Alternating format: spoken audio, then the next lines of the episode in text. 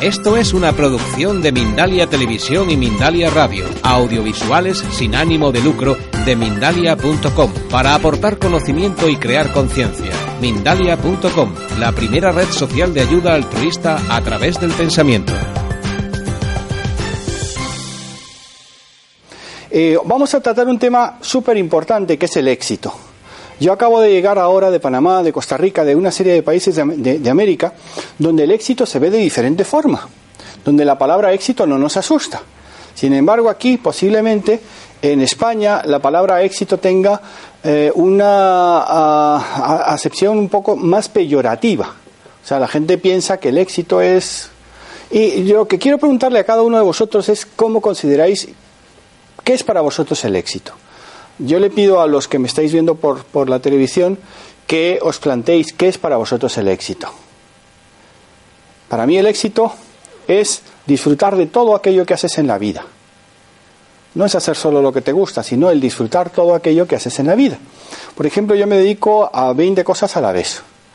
Eh, hacía muy poco, ayer concretamente, vi un programa en la televisión que se llama Perception, Percepción, que se lo recomiendo a los que me estáis oyendo, donde lo primero que hacían era partir una sandía por la mitad. ¿Os acordáis de, del episodio ese?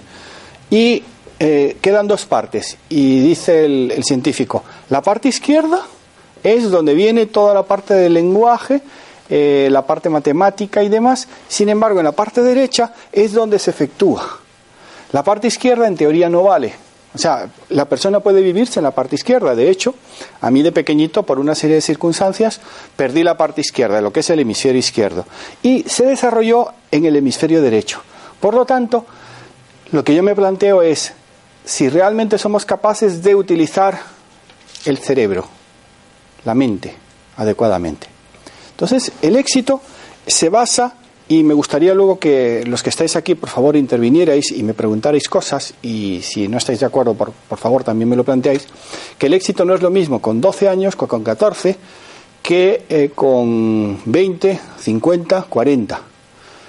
Fijaros qué, qué diferencia. En el amor, tú quieres igual, en intensidad, con 20 años que con 12, que con 14, que con 50, que con 60. Lo que pasa es que en el amor tienes una perspectiva diferente, pero la pasión no se va con los años. En cambio, el éxito sí se moldea. Por ejemplo, hay muchas personas que para ellos tener éxito es donde viven, el coche que tienen, eh, aquellos viajes que se pueden hacer. Y sin embargo hay otras personas que para ellos el éxito radica en algo más sencillo. Y yo aquí me quedo con la baraja, con, la baraja, por Dios, con la navaja de Ockham, que decía que siempre la solución más fácil es la más sencilla. Perdón, la más sencilla es la más fácil y la, y, la mejor para poder llevar a cabo. Entonces, eh, cuando nos planteamos el éxito, tenemos que ver lo más importante, cómo podemos disfrutarlo. Porque llegar a tener éxito es muy fácil, mantenerlo ya es mucho más difícil. Y para mantenerlo hay que disfrutarlo. Entonces, parto que lo primero que hay que tener es pasión por todo aquello que haces. La persona que no tiene pasión en la vida realmente eh, se ahoga, porque no es capaz de superarse a sí misma. Entonces hay que ponerle pasión a la vida, hay que tener una fe en lo que estás haciendo. Si tú eh, empiezas un proyecto y tienes fe y pasión, ya has logrado algo muy importante, que es entrar en esa vía. Luego te hablo de estrategia, adhesión y comunicación. Luego os explicaré un poquito lo que quiere decir cada una de ellas. Y lo primero que tenemos que saber para tener éxito, ¿a qué no sabéis qué es? El saber lo que queremos. Un objetivo, efectivamente. O sea, lo más importante en esta vida es ah, la salud. ¿Vale? Eso no lo pone ahí, pero eso os lo digo yo. Para mí lo más importante en esta vida es la salud. Si yo tengo salud y tengo armonía, tengo éxito. Esto me ocurrió, por ejemplo, cuando yo daba clases en las UFILS, unidades de formación e inserción laboral. Uno de mis alumnos me dijo, profesor, usted que sabe tanto, ¿por qué la gente que tiene éxito no es feliz? Y tenía mucha razón. He dicho mucha, no toda. Porque lo más importante es cómo se llega al éxito. Os he comentado que eh, a los 30 años nosotros creemos o yo creía en mi caso, que el éxito era tener mucho poder. Porque el poder me daba todas las posibilidades de lograr mis objetivos. Sin embargo, sacrifiqué muchos, muchas otras cosas por tener poder. Porque para otros el éxito es tener dinero. Otro, poder, que era mi caso. Poder era eh, poder eh, material en el tema información. Porque quien tenía eh, la información controlaba el poder. Y quien tiene la información es dinero en movimiento. Entonces todo eso es como, como una especie de, de rueda que se va haciendo. Sin embargo, ahora que ya he superado los 60 años, mi visión del éxito es vivir tranquilo, el irme a dormir todas las noches eh, con la conciencia tranquila de que he hecho lo que me ha gustado y sobre todo cuando me despierte mañana saber que voy a estar bien. Eso para mí es el éxito. Hace poco vi una película donde el protagonista decía que para él el éxito era eh, dormir cuando tenía sueño, comer cuando tenía hambre y lo otro cuando podía. Y en eso tenía toda la razón. O sea, eh, para él el éxito era de, esa manera. Tú que acabas de llegar ahora, que todavía no te has enterado muy bien de que hoy estamos tratando del éxito, cuéntame, ¿qué es para ti el éxito? Yo creo que es al, alcanzar el, el, nivel máximo de lo, de lo que uno puede llegar a ser, ¿no? Eh, sentir que ya no necesita de, algo más, ¿no? que estás completo con, con, lo que eres, con lo que, con lo que sientes y Ya. Lo que pasa es que eso tiene un, peligro, que te acomode y entres en una zona totalmente de comodidad. Entonces, si tú ves que hay mucha gente que tiene éxito, para mí las personas que más éxito tienen las puedes encontrar, eh, el éxito va unido a la inteligencia emocional. Cualquier pueblo de nuestros países, en la plaza mayor o en la plaza, veréis gente con éxito. ¿Quiénes son? los que disfrutan de cualquier cosa, sobre todo los señores que están por un lado viendo a todas las turistas que pasan y siempre que pasa una turista poniéndola, o sea, hablando sus cosillas. Y el tema es, ¿por qué esperar a tener 80, 90 años para tener éxito? Yo conozco gente con muy poca edad que ha logrado el éxito. Lo difícil es mantenerlo. Por ejemplo, María, cuéntame, ¿para ti qué es el éxito? Para mí sería tener un equilibrio entre la familia, eh, la vida laboral y, el tiempo para uno mismo para sentirse realizado, algo que con esta vida que tenemos ahora mismo... Una pregunta indiscreta, ¿qué edad tienes? 35. 35, pues mira, aquí tenemos una persona que tiene la, la idea de éxito muy parecida a la mía. Es el poderlo compartir con la familia, con tus amigos. O sea, eso es importantísimo. O sea, realmente yo he estudiado a muchísimas personas de éxito. De hecho, me dedico, una de mis actividades es entrevistarles. Y la semana pasada di una conferencia aquí en Madrid, aquí en España, a un grupo que me dijeron, pero ¿por qué usted es tan humilde? Y digo, ¿yo humilde? Dice, sí, porque yo lo conozco a usted hace 30 años y usted de humilde no tenía absolutamente nada. Claro, yo estaba en, temas eh, muy diferentes a los que estoy ahora. Yo antes me dedicaba más a, a otras cosas que a humanos.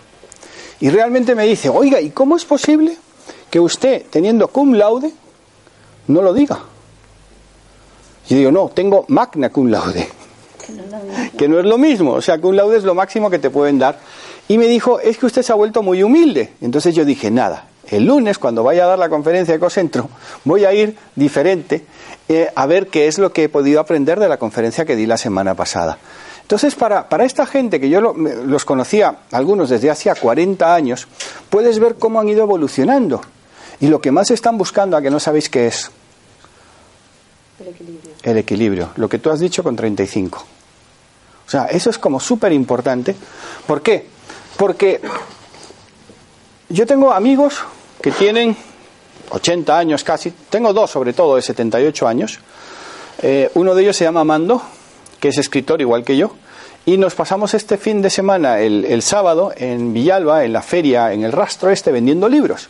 Y entonces nos poníamos, Amando y yo, como somos los escritores de la Sierra de Madrid, nos poníamos ahí a vender los libros. Entonces llega un amigo que tenía un problema que no, no tenía sitio, porque no había pedido el puesto con anterioridad y vendía, ¿a qué no sabéis qué?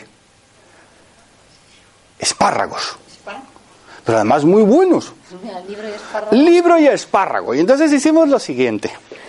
Eh, un libro de Amando y un libro de Benigno, 25 euros. O sea, en vez de 30 euros, ah, 25.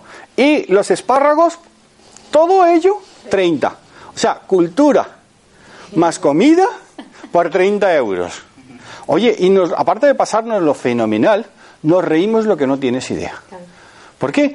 Porque lo importante no es lo que te pasa, sino lo importante es lo que tú haces con lo que te pasa.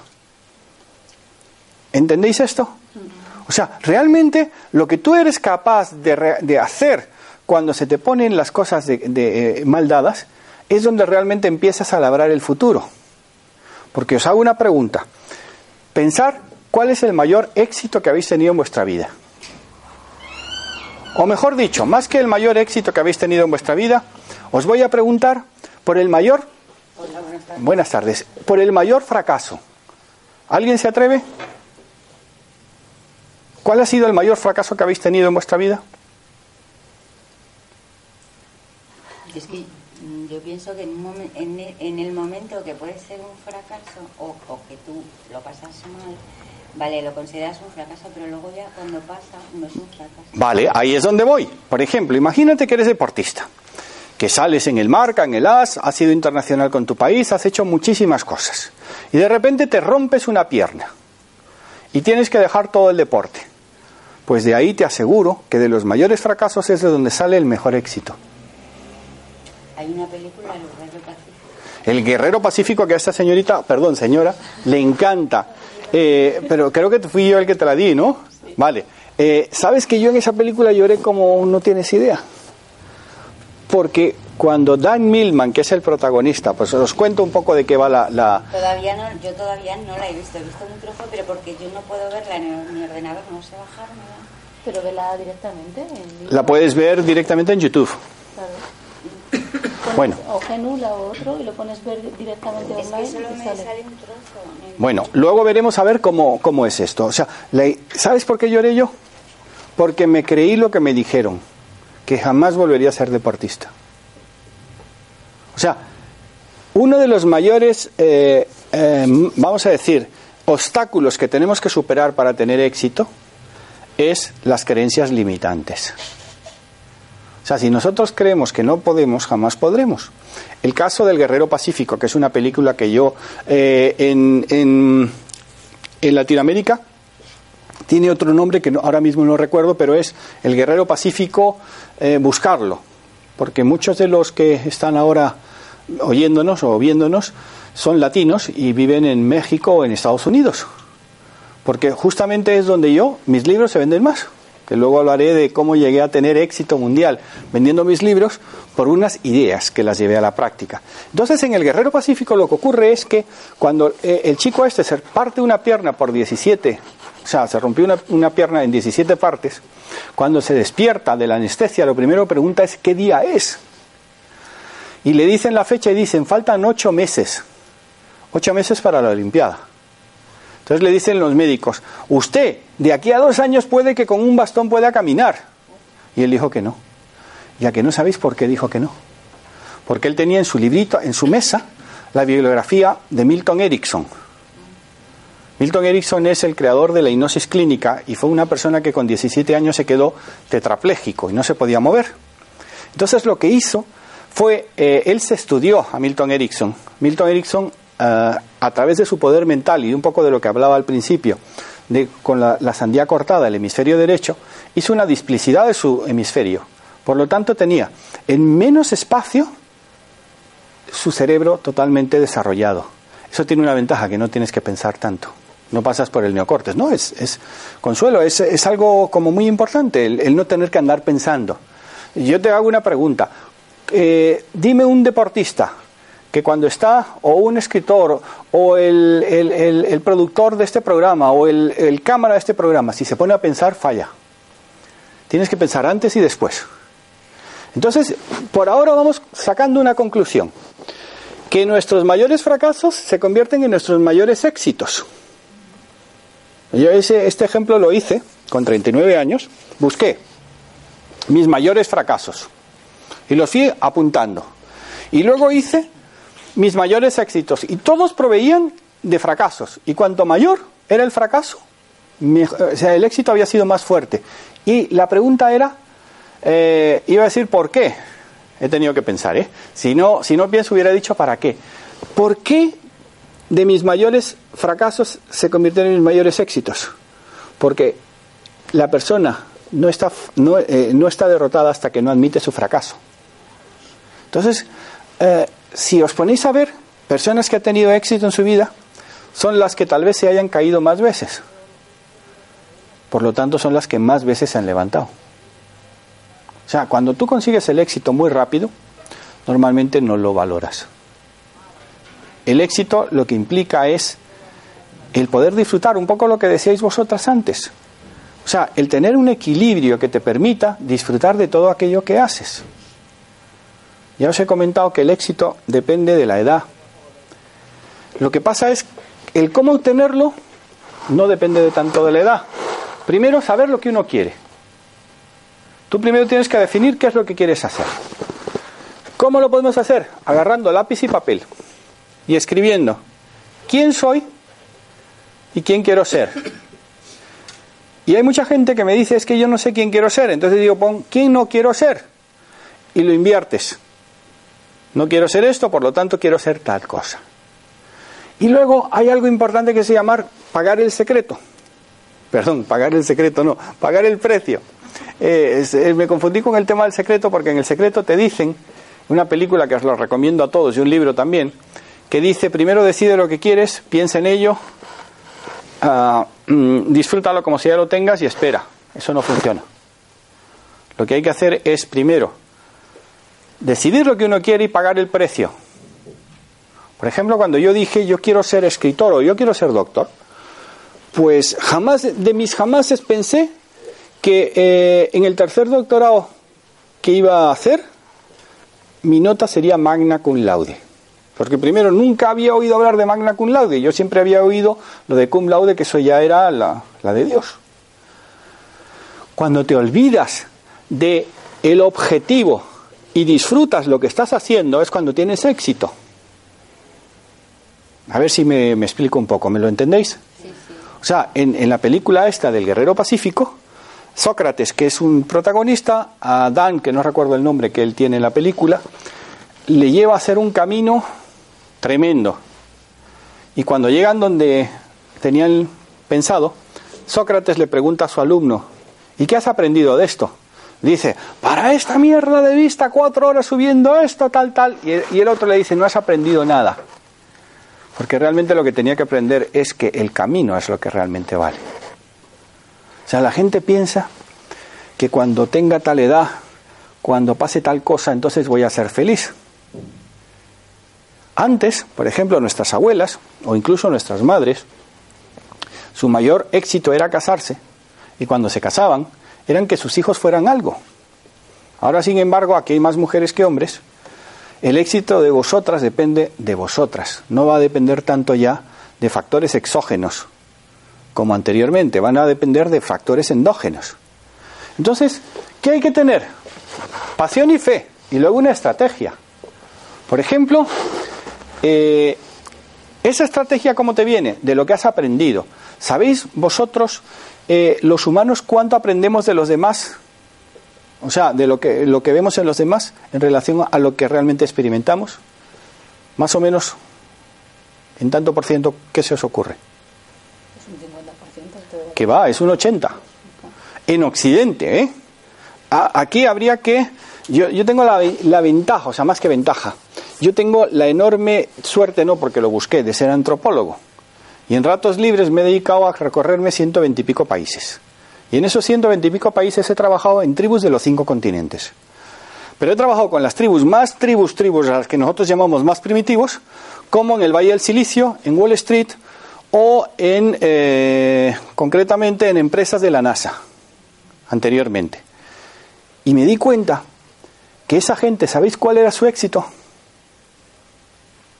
Muchos de ellos ¿Perdón? La imitación. Aparte de eso, cuando tenían un ratito y esnifaban cocaína. Con perdón. O sea, no estoy diciendo lo que todos. No, no, Wall Street, eh, Valle del Silicio, el Silicon Valley. Eh, Valley, perdón, Valley. Es que aquí en España tenemos una costumbre que eh, cuando yo voy, por ejemplo, a mi país, a Panamá, sobre todo mi sobrino nieto, me dice, tío, no diga Gatorade, por favor, no me diga Gatorade. No me diga eh, VHS, no me diga am, ADSL, no me diga Wi-Fi. Hay que decir Wi-Fi. Bueno, no pasa nada, o sea, son diferentes costumbres, ¿no? Entonces, como yo quiero motivar, o sea, hay una cuestión que es que una de mis profesiones es motivar a los demás. ¿Y a que no sabéis por qué? Porque yo he aguantado siete años viniendo a Ecocentro todos los lunes a dar mi charla gratuita. Porque esto es una pila de energía. Yo vengo aquí y es como si me bañara en la piscina de Cocún. No va de coña, Consuelo. O sea, yo me abrazo a la piscina de Cocún. ¿Sabes? Y entonces te llenas de energía. Yo venía en el metro hoy, que lo cojo uh, los lunes en Moncloa, para ir a Avenida América. Y entonces sé dónde me tengo que parar, poner, que es donde van todos los estudiantes que se bajan en Ciudad Universitaria y dejan los sitios libres. Entonces yo me pongo ya, ya tengo hasta pintado el sitio donde tengo que ponerme, donde para la puerta, y me pongo aquí para que la gente salga y por ahí mismo me meto. Entonces me metí y venía una chica a mi lado. Y entonces yo voy y me siento. Y la chica de repente veo que se sienta así en el suelo y a mí se me partió el corazón. La chica tendría unos 30 años más o menos. Y le digo, por favor, siéntese. Dice, ¿no le importa? Y yo le digo, no, no, no, no, no. Dice, le- le- como buen latino, le, le el sitio. Total, que la siguiente parada eh, se baja más gente, entonces hay un sitio y la chica va y me guarda el sitio. Y me siento yo al lado suyo. Y le digo, ¿pero qué le pasa? Y dice, no, es que ayer cené demasiado. ¿Y, ¿y qué ha hecho hoy? Dice, es que no desayuné. Entonces yo le cuento, oye niña, vamos a cambiarte ahora, tenemos hasta Avenida América para cambiarte la vida. Te voy a hipnotizar, o sea, yo pensé, a esta le hipnotizo, le hago de todo, pero le cambio la vida. Entonces le digo, pero ¿cómo cenas ayer una barbaridad? Y dice, no, es que esta mañana tenía muchas cosas que hacer y cené demasiado y no pude dormir. Entonces yo le dije, mira, eh, a mí me enseñaron de pequeño que tú tenías que desayunar como si fueses un rey, comer como si fueses un príncipe y cenar como si fueras un mendigo.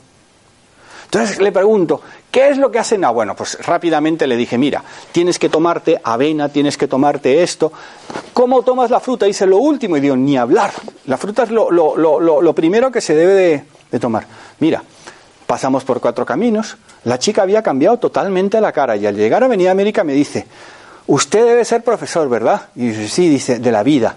Total, que le di un par de besos y me fui. Oye, yo me fui súper contento porque dije, de los momentos más felices que esta noche, siempre antes de dormirme, reviso los momentos más felices del día. Y normalmente el día que tengo menos de día es malo, ¿eh? Cuando yo le hago hipnosis clínica a mis pacientes, les pregunto, por favor, buscar momentos importantes de vuestro pasado. Y muchos de ellos no encuentran ni uno. Y yo normalmente encuentro 10 todos los días. Por ejemplo, que me llamen y me dicen, oye Benigno, ponte guapo que hoy te vamos a filmar.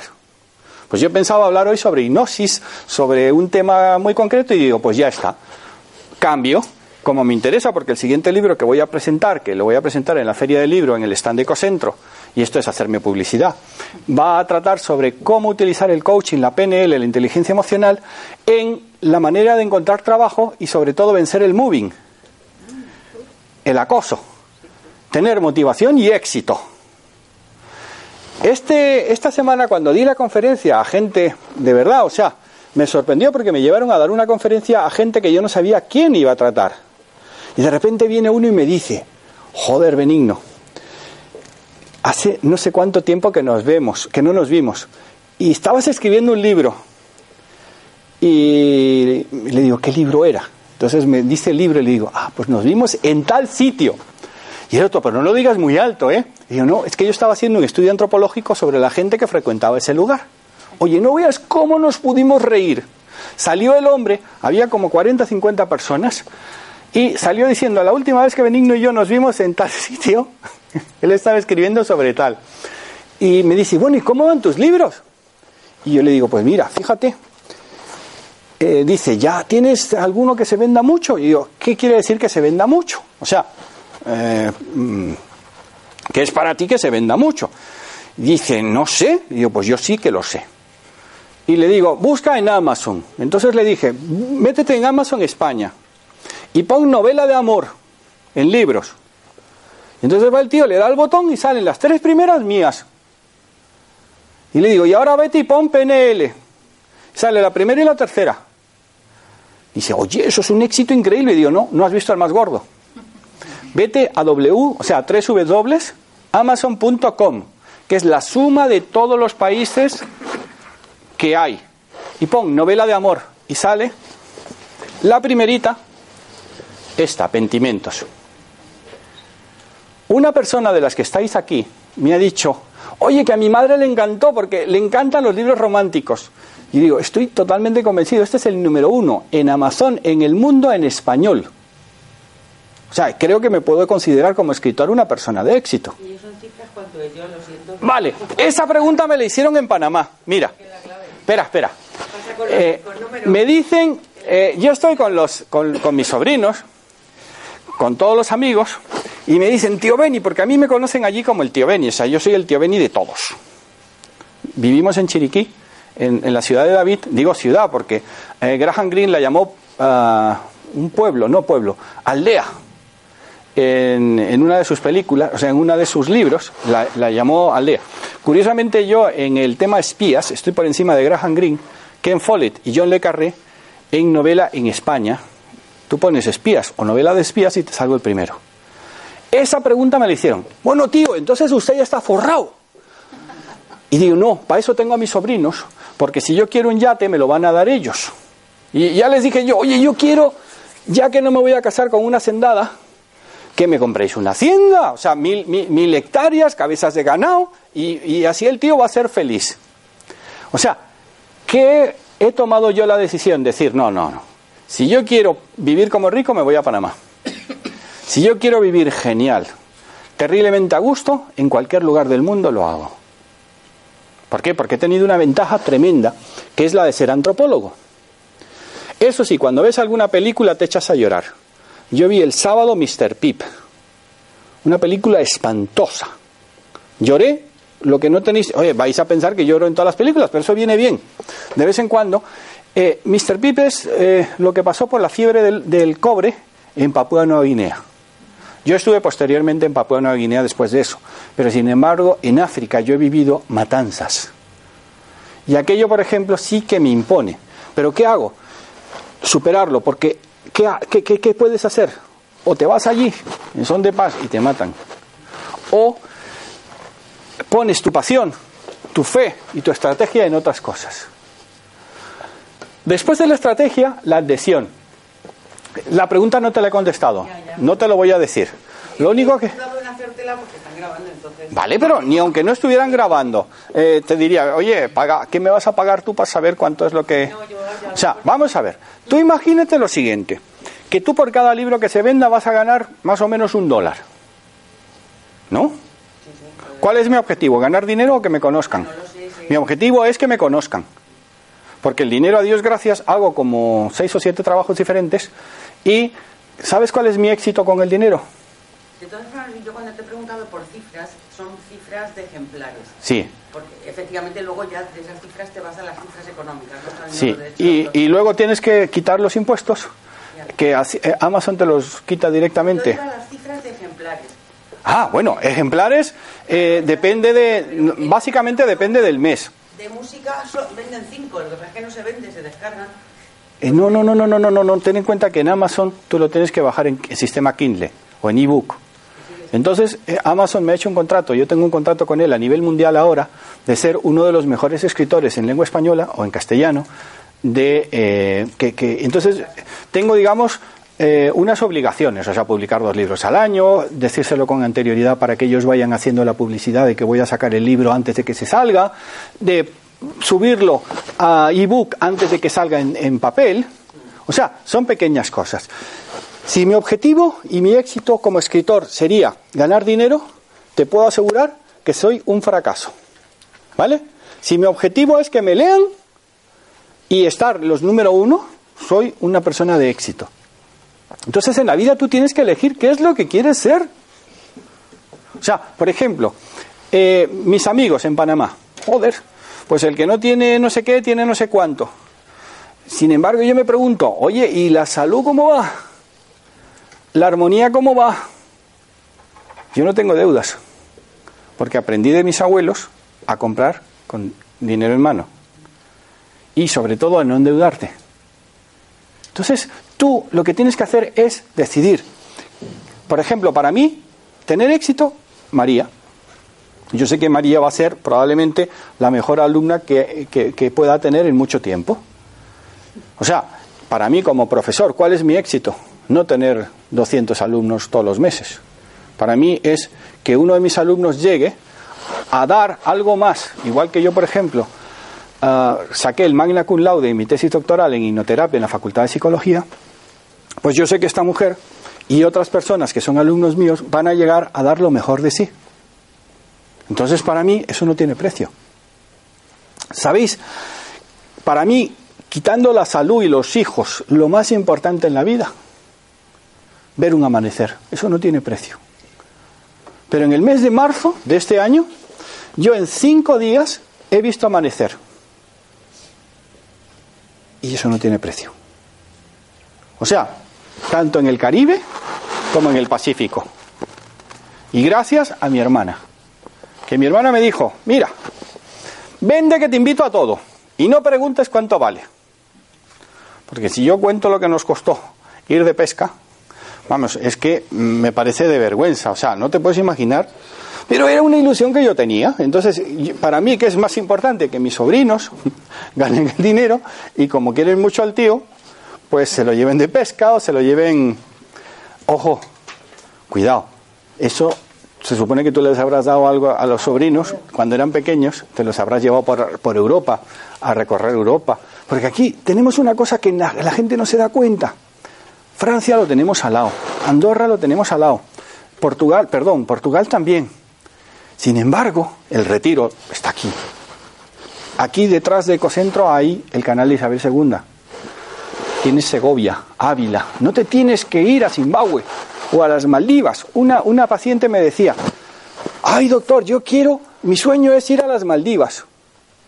Y digo, pues mira, yo tú de verdad que me iría a otro sitio mejor, que es más barato.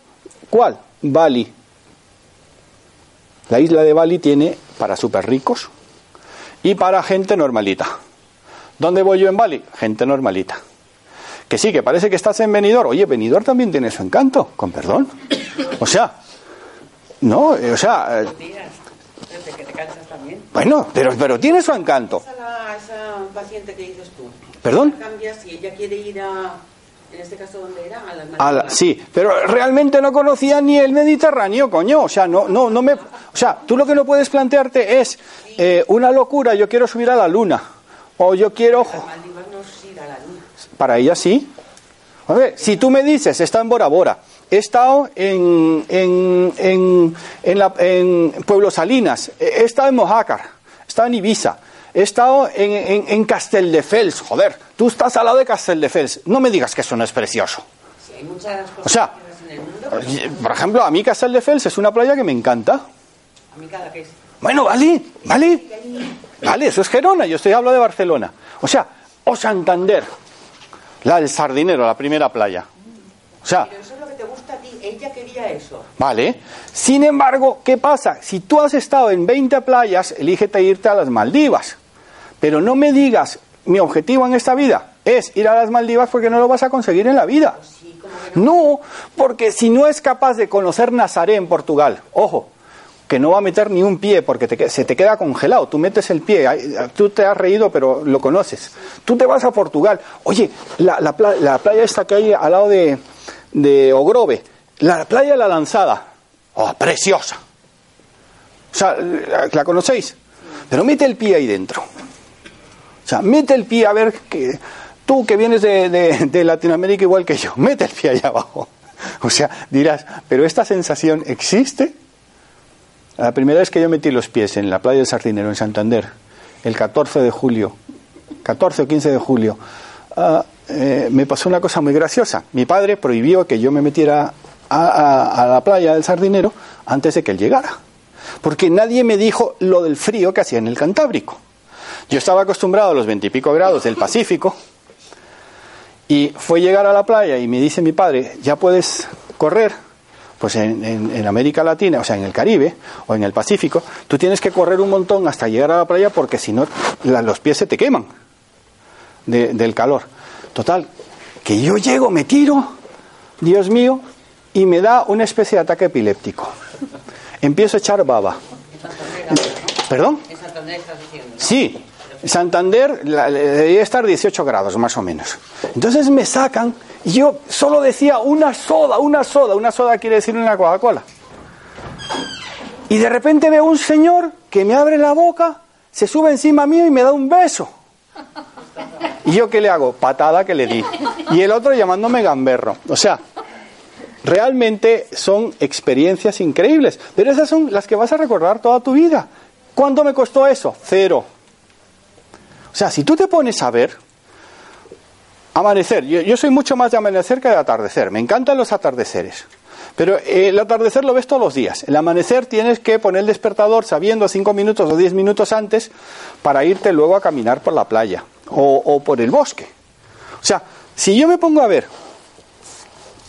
por ejemplo, a ti te dice, a mis alumnos les hago un ejercicio, que es, si tuvierais mil millones de euros o de dólares, ¿qué 100 cosas haríais? Y lo curioso es el resultado, dependiendo de la edad, varía muchísimo.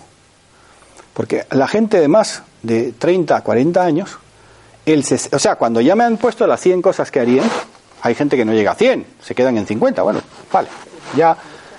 Bueno, pero consuelo, hay que pedir. Les digo, elegir las 10 que más os importen.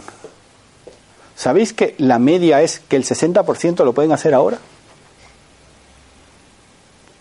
¿De verdad? Claro, y entonces le demuestras, ojo, y si tienes más de 60 años, el 80, lo haces ya. Pero si tienes 20 años, nada, o sea, ni una de las 10 que pones, eh, sobre todo depende, si pones a chicos latinos, siempre una casa para mi mamá. Y luego, luego el coche y luego la casa que pondrían ellos de negocio. O sea, el éxito está en disfrutar el aquí y el ahora. Y en tener un objetivo. Sigamos con lo de la estrategia y la decisión, porque si no, no vamos a tener casi tiempo. ¿Qué estrategia tienes que hacer? Cuando tú eliges y dices, yo quiero ser escritor.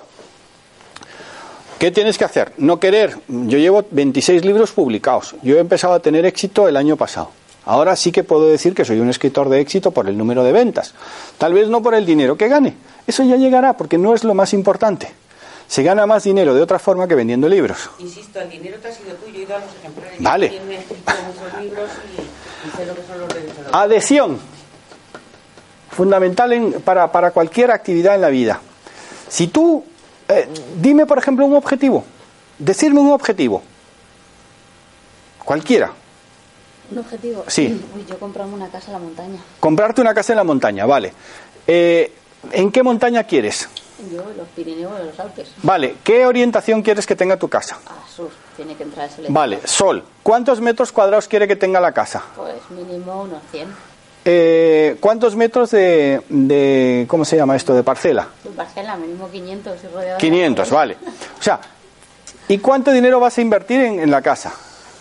Pues ahí habría que buscar una ganga a ver qué se puede hacer. Pero bueno, unos 200 o 200. ¿Sabes una cosa? Que cuanto más detalles le pongas a tu mente, más fácil te será conseguirla. ¿Pero no te cierra también eso puertas? No. Pregunto, ¿eh? No, porque tú puedes tener varias a la vez. Ten en cuenta que yo tengo una ventaja sobre ti, que soy disléxico profundo. Y entonces, eh, ¿sabes lo que los disléxicos, no? Que me contaron el chiste de que sacan la pancarta para manifestarse y ponen la pancarta, nosotros también somos persianas. Es buenísimo el chiste. Persianas por personas. Ah, por persona. Claro, es que los disléxicos tenemos una ventaja, que es que como todo nos ha costado tanto y nos han llamado tantas veces estúpidos, idiotas, imbéciles, a mí con 20 años, en, en- en un colegio universitario en la calle Julián Romea, me hicieron un test de inteligencia y daba 82. 80 y era fronterizo, ¿eh? y le dijeron a mis padres, este hombre no vale para estudiar. Digo, claro, no sabía leer. Y mi padre hizo lo mejor que pudo ese día conmigo, me echó de casa. Te lo juro, una de las mejores cosas que yo recuerdo de mi padre es cuando él se enfadó y me dijo, en mi vida te vuelvo a dar un duro para nada. Te lo, te lo ganas tú. Oye, de lo que yo le estoy más agradecido a mi padre es de eso. ¿Qué pasó? Que cuando yo me tuve que buscar las... Me busqué un profesor de matemáticas, eh, descubrí que no sabía leer, o sea, no sabía, sabía, sabía leer, pero no interpretar lo que, lo que decía. ¿Y qué hace mi abuelo? Me busca a Demóstenes. ¿Sabéis quién era? ¿Os acordáis de un griego que quería ser orador? Tenía 24 años y él dijo, yo con mis 25 años quiero ser el mejor orador del mundo, ya que no sabes qué es lo que hizo. Le puso pasión, fe en que lo iba a hacer, una estrategia. Perdón, eh, es que son, las claves son las dos más importantes, la pasión y la fe. ¿eh? Eh, yo creo que sin ellas no se pueden em, las demás un desarrollo, una comunicación, por decirlo así. Entonces, eh, la pasión es muy difícil, eh, no son técnicas que puedas tener en la pasión, es algo que, eh, que está en tu interior vale. y que a veces esa pasión, por el trabajo, por cualquier cosa, por problemas familiares y demás, desaparece. Y no tienes esa magia para poder otra vez ¿Sabes cómo lo puedes hacer? Empieza de nuevo dalo por perdido. Di, me he equivocado, o sea, admite que tienes que cambiar.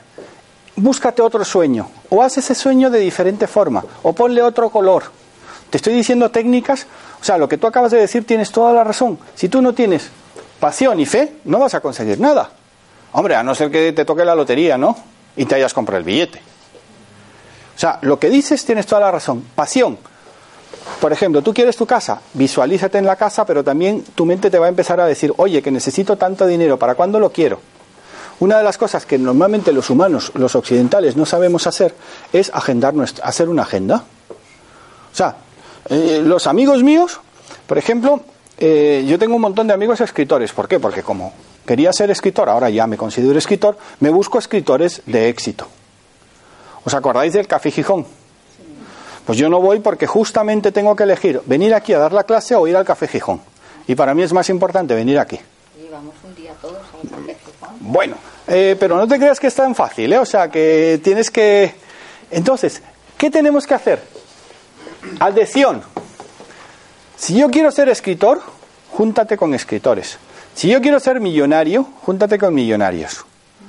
Eso lo decía yo en un curso a unos chavales y me dicen, ¿Pero cómo? Y yo, dime un millonario. Florentino. ¿Vale? Florentino, os puedo asegurar que es Dios en Panamá, ¿eh? Y el mayor éxito social que puede haber en Panamá es tener una camiseta del Real Madrid con tu nombre dada por Florentino. Y entonces, ah, yo que soy del Real Madrid, pues me encanta. Hay dos equipos en Panamá, Real Madrid y Barcelona. Y cuando cualquiera de los dos juegan, se, se detiene el mundo. Y si juegan los dos, Tú verás ahí a los del Real Madrid, que casi todos tienen camiseta dada por Florentino. Oye, el alcalde de Panamá la tenía, o sea, el otro la tenía, o sea, y además muy bien, porque yo llego a ser alcalde y realmente que Florentino me dé. Ojo, admito que soy del Real Madrid, si fuese del Barcelona, pues no me haría ninguna gracia, y me encanta el fútbol. Entiéndeme. Entonces, ¿qué tenemos que hacer? Adhesión. ¿Cómo lo han logrado muchos de los mejores que han podido. Por ejemplo, uno de los mejores disjockeys que hubo, él dijo, yo quiero ser disjockey. ¿Y a dónde crees que fue a trabajar? A barrer en una empresa discográfica. Que eso le permitía estar en disjockeys. Y a una radio que tenía. Un día, el disjockey se agarra una borrachera y el chico agarra, esto sale en Piense y hágase rico, que es uno de los mejores libros que podéis leer, de Napoleón Hill y el chico se pone, porque ya había, se había preparado toda su vida para ese momento. Y se convirtió en uno de los mejores jockeys del mundo. Anthony Robbins quería ser coach, quería estudiar PNL. ¿Qué hace? Deja su trabajo de aparcador de coches en una discoteca y se pone a trabajar en un sitio donde daban cursos de PNL e inteligencia, bueno, inteligencia emocional no. Y cuando él ya empieza a dar cursos, dice, en vez de dar uno, ¿cuántos voy a dar? Cinco. Voy a tener en un año cinco años de experiencia más que el resto. Y se convirtió en el mejor coach que había. Y a Bandler y a Grinder los puso eh, contra la pared. Entonces lo que tenéis que tener es esa idea. Comunicación. A no ser que seas escritor, a no ser que seas una profesión donde vas a estar aislado. Cuanto más comuniques lo que estás haciendo, mejor. A mí me critican aquí en España que yo dije en cierta ocasión que yo quería ser eh, bestseller. Pues ya no solamente soy bestseller, sino que soy longer seller. O sea, el libro de espías, por ejemplo, este, me casé con una espía. Si vais a Amazon y ponéis amazon.es y ponéis la palabra espías, os sale el número uno. Hombre, si ponéis novela de espías, también. Pero en espías hay más, más cuestiones. Entonces, hagas lo que hagas, tienes que creer, tienes que ponerle lo que dices tú, la pasión y la comunicación. Yo vengo aquí, utilizo la televisión, a todos los que me oigan, para decir, oye, vamos a ver si este hombre lo que dice es cierto. Vamos a meternos en Amazon y vamos a poner novela de amor y vemos que sale pentimentos. Pero me da igual hoy que mañana que pasado mañana porque está ya la número uno y es difícil que me saquen de ahí. ¿Por qué? Porque si la mamá de una de las personas que hay aquí leyó el libro, o viene una señora el otro día que estamos vendiendo libros y se me echa encima y me da un abrazo y me dice, miles de gracias, y yo no me acordaba de la señora, y me dice, usted en una sola sesión me ayudó a que el problema que tenía de encajamiento de la boca, en una sola sesión, en dos horas, me lo quitó. Y entonces le dije, ¿y por qué no me has llamado para decirme, para darme las gracias? Y lo fui dejando poco a poco. Oye, ¿qué pasó? Ese día, el sábado, ¿qué pasa? Que vienen los de la propaganda política y nos ven y me ven a mí con Amando y dicen, a vosotros os queremos, eh, queremos teneros en nuestro equipo para que llevéis el tema de eh, la cultura. Y digo, coño, pues ¿por qué no? O sea, entiéndeme, si tú estás más o menos de acuerdo con ellos, ¿por qué no vas a hacerlo? Esto se llama comunicación y adhesión. ¿Qué nos haría falta? Tener talento. Si tú eres un inútil escribiendo, no te metas a escritor. Vamos a ver, ¿quién descubrió algo importante? Y te lo pregunto a ti, María. ¿Quién descubrió algo importante? En inteligencia emocional, para combatir que las personas que tenían un altísimo cociente intelectual, eh, perdón, de, de inteligencia, fuesen inteligentes. ¿Quién hizo otra por ahí? ¿Qué es inteligencias estudias tú? Eh, ah, Garner. ¡Ah, ¡Hombre! Por favor, yo aquí hablando que es la mejor alumna que he tenido y no sabe las ocho inteligencias de, de Garner, porque aquí fíjate, una de las cosas que pongo es el elemento. El elemento, tu elemento. Ya sabes que te voy a preguntar quién inventó esa palabra. O sea, si tú tienes que buscar el talento, ¿cuál es el gran problema que hay en Occidente? Que a los niños y a los adolescentes les, les ponen todo lo mismo. Oye, ¿quiénes fracasaron? Por ejemplo, los músicos. Tres músicos que fracasaron en música. Harrison, Ringo, perdón, Ringo no. Ringo sacó buena nota. John Lennon y Paul McCartney. Einstein en matemáticas un desastre. Yo en matemáticas con 20 años tenía un cero. Y luego, el primer doctorado que hice, mi tesis versaba sobre matemática financiera. O sea, la gente que realmente logra algo es la que pone todo y quema sus naves para lograr ese objetivo. Sin embargo, lo disfruta. Si tú quieres, por ejemplo, eh, ser, eh, pues no sé, la mejor terapeuta que hay, búscate el mejor profesor, que soy yo. No, entiéndeme. O sea, ¿por qué buscar medianías? O sea, yo no voy a competir contra ti, al revés. Yo te voy a echar cuanto más para arriba mejor, porque cuanto más para arriba tú me vas a llevar a mí. O sea, ¿qué hizo Erickson? Rossi fue eh, Rossi es eh, uno de sus mejores discípulos, hablo de Milton Erickson. ¿Qué hizo? Que Rossi potenció. Yo cuando presenté mi tesis doctoral sobre hipnoterapia, di un avance muy fuerte. Y por eso me pusieron magna cum laude en mi doctorado. Cosa que es la primera vez que yo lo digo, la nota. Porque realmente lo que esta gente me dijo, oye Benigno, ¿y por qué tú no vas diciendo para ahí que eres magna cum laude?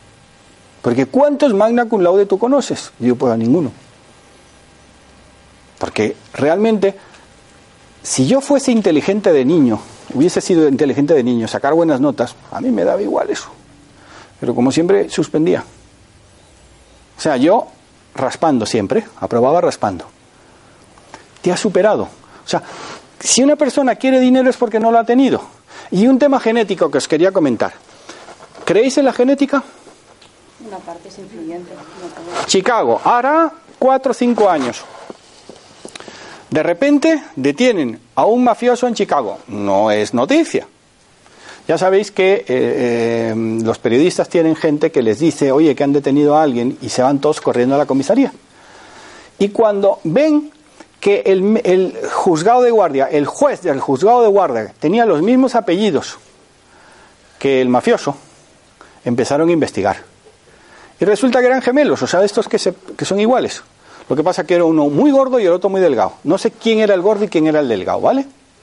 Entonces, en la Universidad de Chicago se les ocurre mandar a unos de sociología a investigar.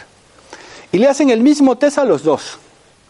Le preguntan al mafioso, ¿y usted por qué es mafioso? Y digo, hombre, con el apellido que tengo, en el barrio donde nací, con los amigos que tuve, con las oportunidades que tuve, ¿qué otra cosa podía hacer? ¿Y sabéis qué respondió el otro? Lo mismo. Palabra de honor. Créetelo.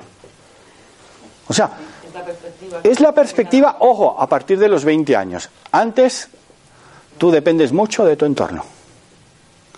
¿Qué ventajas tienes? En, ¿Qué ventaja yo le daría a los, a, los, a los chavales? La idea que tú tienes. No la voy a decir para que nadie la copie. Pero la idea que esta mujer tiene, esta alumna mía, que se supone que me pondrás como mínimo de consejero. Hombre, lo mínimo que me va a poner de consejero en su multinacional, porque eso vale para España y vale para América Latina. O sea, pensar en un mundo global ya no es como antes. Yo tengo 49, 49 millones de eh, posibles lectores en Estados Unidos. ¿Cuál es mi mercado? ¿España o Estados Unidos? Yo quisiera que fuese España, pero es más Estados Unidos. Entonces, tengo que hacer mi estrategia. Oye, yo soy latino. Coño, entiéndeme que un latino venga a España y haga las Américas. Bueno, mi madre es de España y mi padre también. O sea, yo llevo cuarenta y pico años aquí, pero vamos, queda muy bien lo de decir, ¿y tú de dónde eres? Yo de Panamá. Porque ahora, como todo el mundo ya sabe que es Panamá, ya no solo es el canal, sino que es donde todo el mundo se va cuando puede.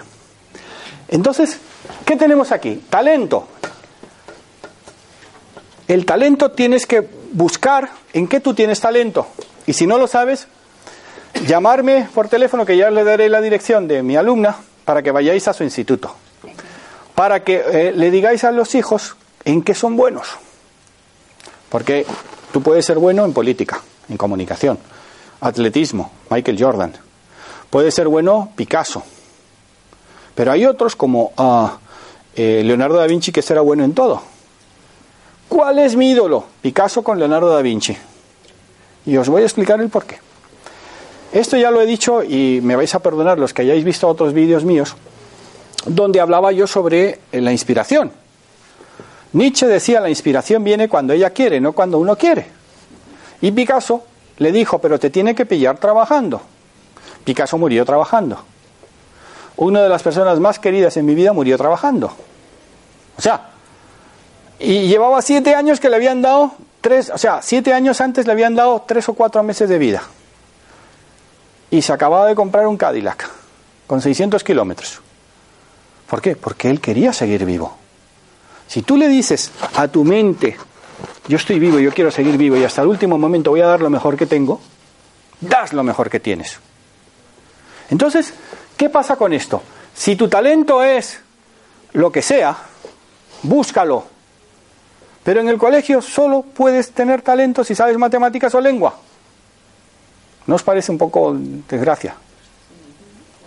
Es objetivo el talento. Hay personas que tienen eh, talento para una cosa determinada, eh, que desarrollan ese talento para una cosa determinada y en lo demás pues no tienen, no tienen ese talento. Ya, bueno, yo tengo talento en una serie de cosas y ¿sabes lo que hago? En las que no tengo, potenciarlo. Por ejemplo, potenciar las matemáticas potencié la lengua. Eso sí, que las peores críticas que tengo yo en el diario de un coach es que tiene faltas de ortografía. Ahora ya, la nueva versión ya no trae faltas de ortografía. Entiéndeme, entonces si a mí me dice, es que cómo puede ser escritor teniendo faltas de ortografía, y digo, ¿y qué pasa? ¿Y los disléxicos no podemos llegar a la universidad? Porque con las leyes que hay ahora yo jamás hubiera hecho una carrera universitaria, ¿eh? Porque si te miran las faltas de ortografía, fuera. O sea, por eso el talento tú tienes que potenciarlo y, ver en tus hijos o tú misma en qué tienes talento, qué es lo que te gusta y dedícate a ello. Aunque he dicho que la felicidad para mí no es hacer lo que te gusta, es disfrutar de todo aquello que haces. Luego tienes los estudios, fundamental. Estudios no quiere decir título universitario, porque ponte a ver que los genios de cualquier arte últimamente, Steve Jobs, eh, uh, el de Microsoft, fueron a la universidad y aprendieron lo que les dio la gana. Pero aprendes mucho más o sea, ¿qué carreras tiene el futuro en España? Las técnicas. La FP. La FP de España es la de Dios. ¿Pero qué? Todo el mundo quiere ser universitario. Pues sé FP y luego universitario. No, ahora todo el mundo será FP y entonces sobrarán 500 millones. Es decir, fijas en lo que has dicho, todo el mundo tiene tres carreras y se la... Vale, ¿y de qué te vale? La generación más preparada. ¡Mentira! La generación más preparada fue la de los que estábamos en los 70, que teníamos que trabajar si queríamos estudiar, no había clase por la mañana. ¿Por qué? Porque estaba todo Dios trabajando. O sea, ¿qué tenemos que hacer? Enseñar a nuestros hijos a que paguen el valor de las cosas. Lo del talento ha quedado claro. Estudios. Saber lo que queremos. Fundamental. Lo que yo quería cuando tenía 18 años no es lo mismo que quiero ahora. Mi primer trabajo para otros era computers, pero fui el mejor. O sea, cuando yo voy a una industria que es, me fichan para Apple Computer, para el distribuidor, yo tenía que vender seis ordenadores en un año y vendí 42 en nueve meses, aunque luego me dijeron que es una cosa que pone ahí en el diario, el, me casé con una espía, de que, oye, pues es que si te das cuenta en las empresas americanas nunca tuviste un no por respuesta. Claro, porque yo buscaba empresas que tuvieran Apple en Estados Unidos o en otros países, iba y les decía a los informáticos, oye, que vuestros compañeros lo tienen y si tú no lo pones, te vas fuera. Ahora llego a conocer a los otros. Si yo quiero que no se me duerma nadie, tengo que, tengo que estar constantemente mirando a todos, ¿vale? Y conociendo el lenguaje no verbal y el lenguaje gestual. Eso, ¿qué te lo da? El antropólogo, porque todos los antropólogos somos los que hemos inventado el lenguaje no verbal y el gestual. Y una de las cosas que yo he hecho es irme a tribus, por ejemplo, mujeres jirafas en Birmania, sin saber el idioma, porque ni Dios sabía el idioma, no había traductor. ¿Cómo aprendes? Mirando, observando y mandando tu idea telepáticamente. Porque esas tribus los australianos primitivos son los mejores telépatas que hay. Os recomiendo un libro. Eh, se llama Las voces del silencio. Se llama Las voces del silencio o los... La del desierto. Las voces del desierto. Sí, es, es de una mujer de Filadelfia. Eh, luego te diré el nombre. Sí, sí, ya tengo el libro, lo he leído, es muy bonito. Vale, un gran libro. Ahora llego otra vez a tu elemento. ¿Quién inventó lo de tu elemento? Un señor llamado Ken Robinson, que estudió lo que Garner hizo con las inteligencias múltiples y él dijo, ahora yo voy a poner lo que Garner hizo a la práctica. Uno de sus uh, ejemplos que pone, un niño que solamente caminaba con las manos.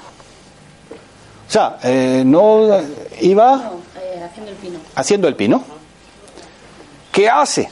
¿Qué se le ocurre a la madre? Y perdón que hable de la madre, pero normalmente son las madres las que sacan a los hijos adelante. También los padres, ¿eh? Pero normalmente son las madres. Lo lleva a un gimnasio y el chico se vio en su elemento. ¿Qué hizo? Ganó la primera medalla de oro de gimnasia de Estados Unidos y se casó con Nadia Comaneci. ¿Os acordáis de Nadia Comaneci? La rumana. Y montó una academia genial para ayudar a los niños a salir adelante. Por lo tanto, tú tienes que meterte en tu elemento. Hay una para paradoja, que es la paradoja de Gödel, que viene a decir, ¿por qué el pescador pesca? Porque el pez ignora lo que hay fuera del agua. No va de coña. O sea, Tú tienes que estar totalmente en tu elemento. ¿Me entendéis lo del elemento? ¿Lo entiendes? Vale, ¿qué es lo que no entiendes? No, eso es una, una paradoja, eso es una parábola. O sea, lo que te quiero decir es que tú tienes que trabajar en lo que te gusta. Sin embargo, Charlie Chaplin trabajó boxeador, vendedor de, de- de- de- o sea, de vidrios. Primero rompía los vidrios y luego vendía el, el- el vidrio. En la película de Kit, que es de lo mejor que yo he visto, él narra un poco su infancia con su hermano Sidney. ¿Y sabes lo que le pasó a Chaplin? Que él jamás se quitó la idea de ser el mejor actor y en que se convirtió en el mejor actor. ¿Y sabes lo que Chaplin? Que es el tipo más acusado de injusticias que ha habido en esta, en esta vida, porque le, le- le acusaron de pedófilo, de, bueno, de, de 20.000 barbaridades. Él decía, si quieren conocerme, que vean mis películas. Si queréis conocer a Chaplin, ver sus películas. Tu elemento, perdón, conocer eh, eh, eh, mm, en tu elemento. ¿Tú a qué te dedicas? Soy procuradora. procuradora de tribunales. A ti el derecho siempre te gustó, ¿vale? Tú estás en tu elemento. Imagínate que ahora quieres ser artista. Y dices, voy a seguir siendo procuradora, sin embargo, me voy a apuntar a clases de pintura. ¿Sabes lo que yo te recomiendo? Jamás vayas a clases de pintura. Ponte tú, imita. O sea, eh, ponte tú no a copiar lo que otros han hecho, sino a verlo. ¿Sabes cuál era la genialidad de Picasso? Yo no pinto lo que veo, yo pinto lo que siento. Fíjate tú qué diferencia. Por ejemplo, uno de los bustos que más le costó pintar era la de la hermana judía, eran dos hermanos, ahora no, no recuerdo el nombre. Cuando después de tres años Picasso termina el, el lienzo, quienes visteis la, la película Midnight in Paris, es la que hacía de eh, correctora de Hemingway. Eh, ¿Cómo se llama esta mujer? No. Judía. Pues esta mujer que le pidió a Picasso, cuando Picasso les enseña el, el cuadro, dice, si no me parezco, si no se preocupe, ya se parecerá. No, de verdad. Oye, y el cuadro, em, em, por Dios, Midnight in Paris, Medianoche en París, verla todo el mundo. Es genial esa película. ¿Me entiendes lo de tu elemento? Si tú quieres, por ejemplo, dedicarte, no sé, a, a tener buena salud, a que no haya nada que no puedas superar, ponte a ver, aquí en España tenemos a un señor que se llama Mancio Ortega, le conocéis, ¿no? Vale, yo le admiro profundamente, o sea, es un tío genial. En su entrevista hecha por eh, eh, la señora Ochea, hermana de Paloma, no recuerdo el nombre de ella, le pregunta a, a Mancio que qué era lo más extraordinario que había hecho él en su vida, aparte de crear Inditex, Sara y todo esto. Él dijo, el camino de Santiago. Yo no sé cuántos de aquí habéis hecho el camino de Santiago, levantarme la mano. Bueno, para los señores de la televisión que no ven, vamos a decir que un tercio lo han hecho. ¿Desde dónde lo hiciste? Lo he hecho tres veces, pero por partes. De Astorga a Santiago, de San Pie de Por a Logroño y otra vez de San Pie de Por a Pamplona. Vale. Eh, San Jean de Pie de Po. ¿Pero lo hiciste por San Rafael o por la ruta de Napoleón? ¿Cuál? ¿El de San Pie de Por? Sí. Pues no me acuerdo el, ¿La ruta de Napoleón o por la, eh, por la carretera? el camino, no sé. El- Bueno, probablemente es lo más difícil que hayas hecho en tu vida. Pero fue la experiencia, una de las experiencias más bonitas que he tenido. Vale, eso es lo que yo quería que Sobre dijeras. todo la de Astorga, fue la primera de Astorga a Santiago, lo recuerdo como el viaje a lo mejor, he hecho en viajes Vale. diferentes. ¿Cuánto vale hacer Astorga-Santiago? ¿Cuántas paradas hay? Pues no, fueron 11 días. 11 días. Presupuesto. Nada, pues, ¿Cuánto? ¿30 euros al día? yo menos, yo creo. Vale, eh, 30 euros sería caro. 330 euros hacerte eso más el, el billete. El billete yo creo que fue lo más. Claro. Ah, pues si lo sacas con más de 10 días en Renfe, y eh, te, te lo obtienes tirado de precio. ¿eh? Y si tienes una app de Renfe y lo sacas directamente desde tu app, unos precios increíbles. El Camino de Santiago, la mayor experiencia que yo he hecho en mi vida. Tengo 123 países, no sé si son 123 o 124. Y he hecho de todo. Sin embargo, lo más difícil de superar ha sido el Camino de Santiago. Porque yo luchaba contra mí. Consuelo, yo no luchaba contra ti. Yo luchaba contra mí mismo. Y cuando estás solo, y cuando ya estás, sales de Sarria y te pone taxi el teléfono, eso es el diablo. Yo, yo siempre decía, ese es el diablo que te pone la, la, la, la cuestión. Yo empecé, yo lo he hecho tres veces. La primera no lo terminé. La segunda ya lo terminé. Y la tercera la tuve que hacer. No, eso todo entero. Eh, lo tuve, llegué hasta Burgos y luego tuve que volver. Pero me lo, hombre, me dices Navarra, yo me la he recorrido entera. Logroño me la he recorrido entera. León también, Burgos también. Pero ya no es eso. Es el hecho de enfrentarte a ti mismo, a tus miedos. ¿Qué es lo más bonito del camino? Para mí fue todo. Pero levantarte antes de que de amanezca y ver amanecer con el camino. Eso no tiene precio. A que no fue una cosa católica, no fue una cosa de religión. O sea, la gente cree, es que hay que hacer el camino. No, señor, que al final vas donde Santiago y crees en Santiago, eso nos pasa a Sí, todos. luego te, te, te, te llega... Hombre, llegas a Santiago. Eh, más que a Santiago, llegas a la plaza del Obradoiro. O sea, tú llegas allí, ves al santo, ves lo otro, te echas a llorar. O sea, eh, ¿sabéis por qué digo lo de echar a llorar? Porque una de mis mejores novelas, Pentimento, ponía yo la siguiente frase. Cuando vi casar a mi novia de toda la vida. Y supe que después de aquello pasarían muchos años sin que esa sensación pudiera desaparecer, porque nunca podré secarme esas lágrimas que nadie vio.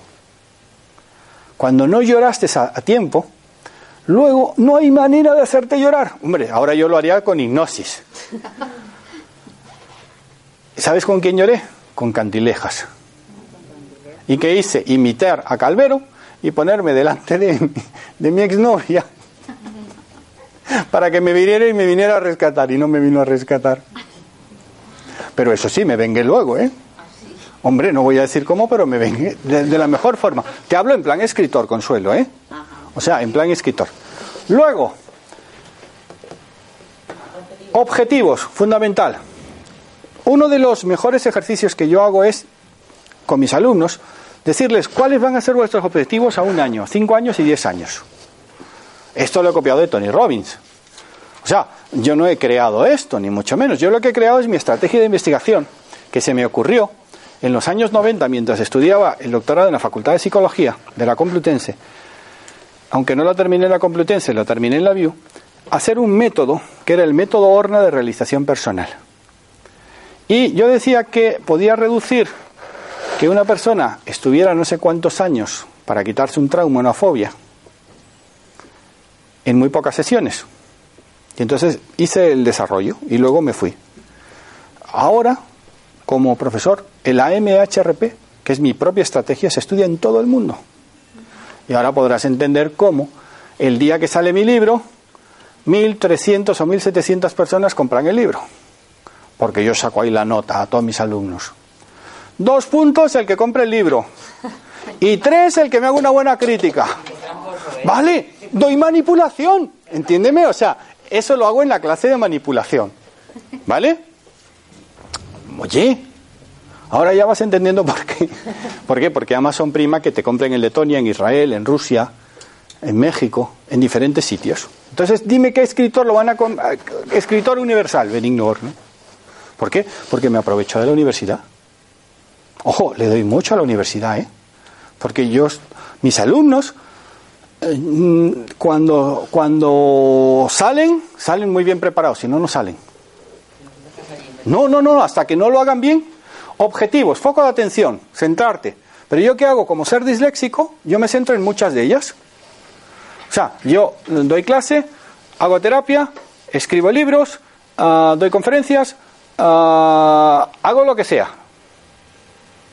Siempre y cuando me divierta. Joint venture. ¿Qué quiere decir joint venture? Haz acuerdos con otros. Por ejemplo, con mi amigo Amando. Orden y método, claro, es que eso a mí me cuesta un poco.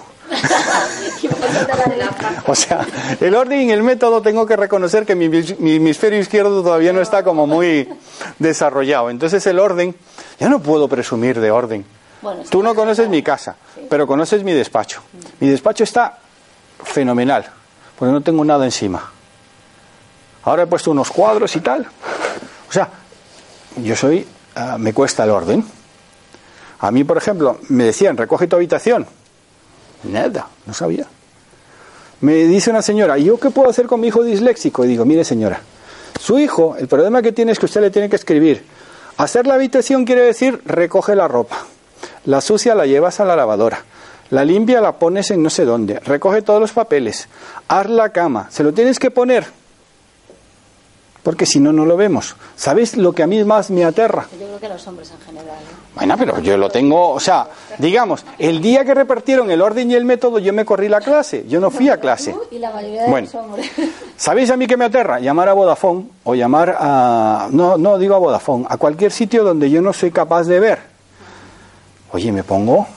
O sea, tengo que hacerme una autohipnosis antes hasta que ya por fin logro hablar con un humano. Y que el humano luego y que el humano luego no te cuelgue. ¿Vale? O sea, a mí eso realmente es un reto difícil. Bueno, tal vez inconscientemente me salté el orden y el método. Bueno, que sería agendar más bien, ¿no? Y poner del objetivo que tú tengas, del proyecto que tengas, los pasos un poco que podrías seguir y cómo irlos alcanzando. Gracias. Eh, hacerle caso a ella, ¿vale? Eh, es Norma, eh, perdón, Norma, eh, eh, las, las voces del desierto, se llama el libro. El de Australia, Las voces del desierto. Join Venture, busca acuerdos con gente. Si tú quieres ser escritor, júntate con los escritores, vete al Café Gijón. Pero también manda. O sea, el mayor secreto que yo conozco en esta vida es que lo que tú pienses es lo que vas a recibir. Mándalo al universo. Jung decía que eso era el inconsciente colectivo. En el secreto dicen que es no sé qué. Pues que sea lo que sea, pero funciona. De verdad que funciona. O sea, lo que te plantees lo vas a tener. Contribuye. Yo estoy contribuyendo a que esta mujer sea mejor, a que este señor sea mejor, a que tú, aparte de comprarme el libro, seas mejor. O sea, si tú das, cuanto más das, más espacio tienes para recibir. Porque yo sé que ellos van a venir el lunes que viene. ¿Qué tengo que dar? Dar motivación, motívate tú. ¿Cómo te motivas? Yo pongo películas estupendas, leo libros buenos, pongo música, Tina Turner, Dire Street, o sea, gente que a mí me vaya. Decisión. Si no, si no tienes decisión, no has hecho nada. Tienes que estar decidido a hacerlo. Y luego, por último, ponen salud y equilibrio. Y yo pondría la salud lo primero. Vamos a ver el siguiente ejemplo. Y el siguiente ejemplo, y ya vamos terminando. Oye, hacerme preguntas, por Dios. Si tenéis dudas, hacerme preguntas. Lo más importante para mí es la salud. Ah, otra cosa. Si buscáis MHRP en Google, salgo por encima de la Navy americana. ¿Vale? A hacer la prueba. Salga, MHRP, Benigno Horna, método Horna de realización personal. Luego, militares, militares, militares, luego Benigno Horna otra vez, luego militares, militares y luego... Hasta que un día me preguntaron, oye, ¿cómo lo hiciste? o sea, ¿a quién sobornaste? Salud. Si tú tienes salud y armonía, ¿qué hay? Éxito. Si tú tienes salud, armonía y éxito, ¿qué hay? Y abundancia. Tanto espiritual como material. Armonía, es paz, equilibrio, tranquilidad, confianza en ti mismo, seguridad, reiki. Entiéndeme, o sea, si tú tienes salud, más armonía, más equilibrio, más abundancia, ¿qué tienes? Tiempo. Te hablo de mi planteamiento. Entonces ya pienso en el amor. Si yo pusiera el amor primero, sacrificaría toda mi vida por el amor. Yo soy de los pocos hombres que sabe vivir solo sin pareja. Y en 22 años he tenido dos. Que me han dejado las dos, ¿eh? Bueno. Bueno, a los 80, plantéamelos a los 80. Irónicamente te lo digo de verdad. O sea, para mí, yo prefiero vivir como vivo. Sea, eh, hace poco me preguntan, ¿y usted cómo es tan inteligente y que sabe tanto? Y digo, bueno, Dice, ¿y cómo es que conociendo a las mujeres está solo? Digo, coño, pues por eso. no, es que es verdad. A los 80 me echo novia. Sí, pero ya, igual que María sabe la casa, yo la quiero, con mucho de aquí, mucho de aquí y tal. ¿Me entiendes? Y una mesita y no tengas que hacer casi na- de nada. Si tenemos abundancia, tenemos tiempo, amor. ¿Qué hay que hacer? Contribuir, tener fuerza para lograrlo. Porque el éxito real es aquel que lo llevas implícito contigo. O sea, el éxito es cuando tú realmente estás de acuerdo con tu vida. El éxito no es, eh, eh, por ejemplo, Cristiano, me encanta, o Messi. ¿Esa gente es feliz? No.